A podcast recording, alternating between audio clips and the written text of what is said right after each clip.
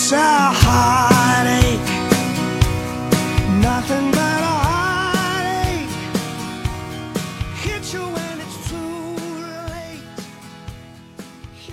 众朋友们，大家好，您现在收听的是由科技讯和喜马拉雅联合制作播出的节目，我是主持人。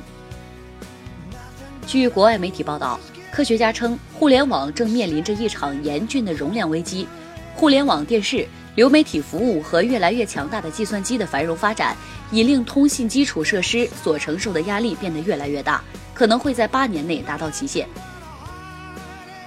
据报道，在2005年，宽带互联网的最大传输速度为两兆每秒，而在今天，世界许多地方都已有了一百兆每秒的下载速度。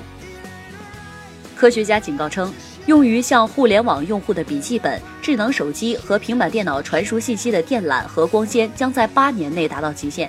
届时光纤将无法再承载数据。互联网公司一直都在铺设更多的电缆，但这意味着费用将随之提高。专家指出，用户可能将需支付双倍的费用，或是不得不容忍时断时续的互联网连接。对此，英国皇家学会将在本月晚些时候召开一次会议。并邀请业内领先的工程师、物理学家和电信公司与会，以便讨论能采取什么措施来避免这场危机。其联合组织者之一安德鲁·埃利斯教授表示：“我们正开始达到研究实验室中的一个点，到那时我们将无法再通过哪怕一条光纤承载任何数据。”他还补充道：“需求正在日益上升，一次又一次的不断的增长，想要跟上需求的脚步变得越来越难。在过去多年时间里。”我们在跟上其脚步的问题上一直都做得非常好，但现在则已开始接近我们永远都无法再跟上脚步的那个点。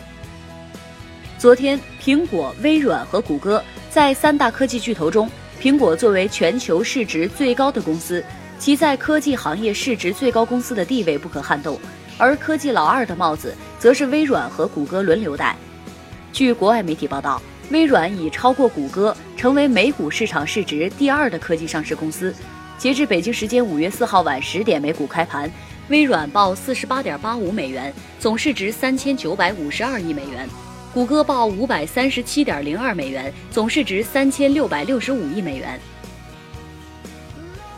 其实，早在上月二十四号，在公布了第一季度财报后，微软与谷歌的股价均实现上涨，但微软股价的涨幅要远高于谷歌。使其市值超过了后者。谷歌股价当日收盘于五百六十五点零六美元，较上一交易日上涨了百分之三点三，使其市值达到了三千八百四十五点九亿美元，但仍落后于微软的市值。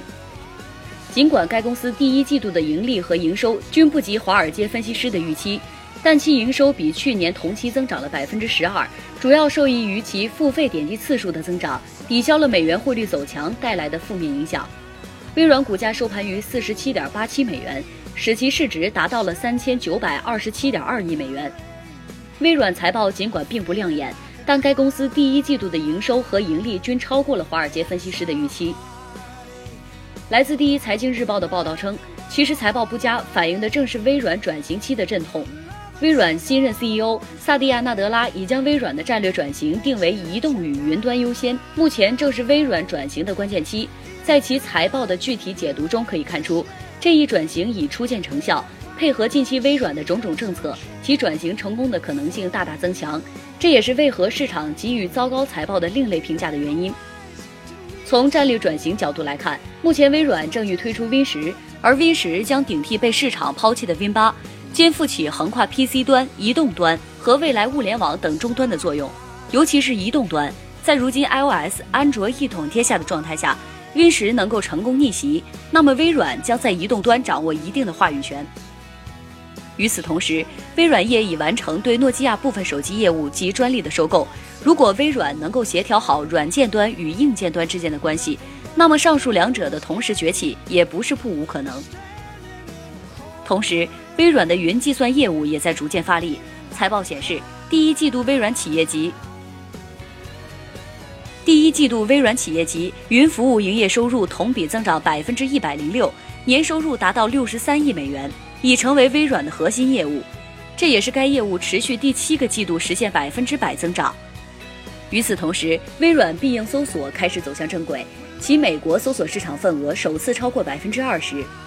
纳德拉称。客户仍然选择微软来帮助他们转变模式，因此我们整个云计算服务当季都实现了不俗的增长。整体而言，我对我们的商业表现很满意。纳德拉补充道：“很显然，整个微软都在转变模式。现在来看，纳德拉给微软带来的战略转型正朝着正确的方向前进，各项业务也都在稳定进行中。因此，尽管财报不佳，但是投资者依旧相信微软的转型能够成功，能够再度回到以前的成长状态。”好的，今天的节目到这里就结束了，感谢您的收听，我们下期再会。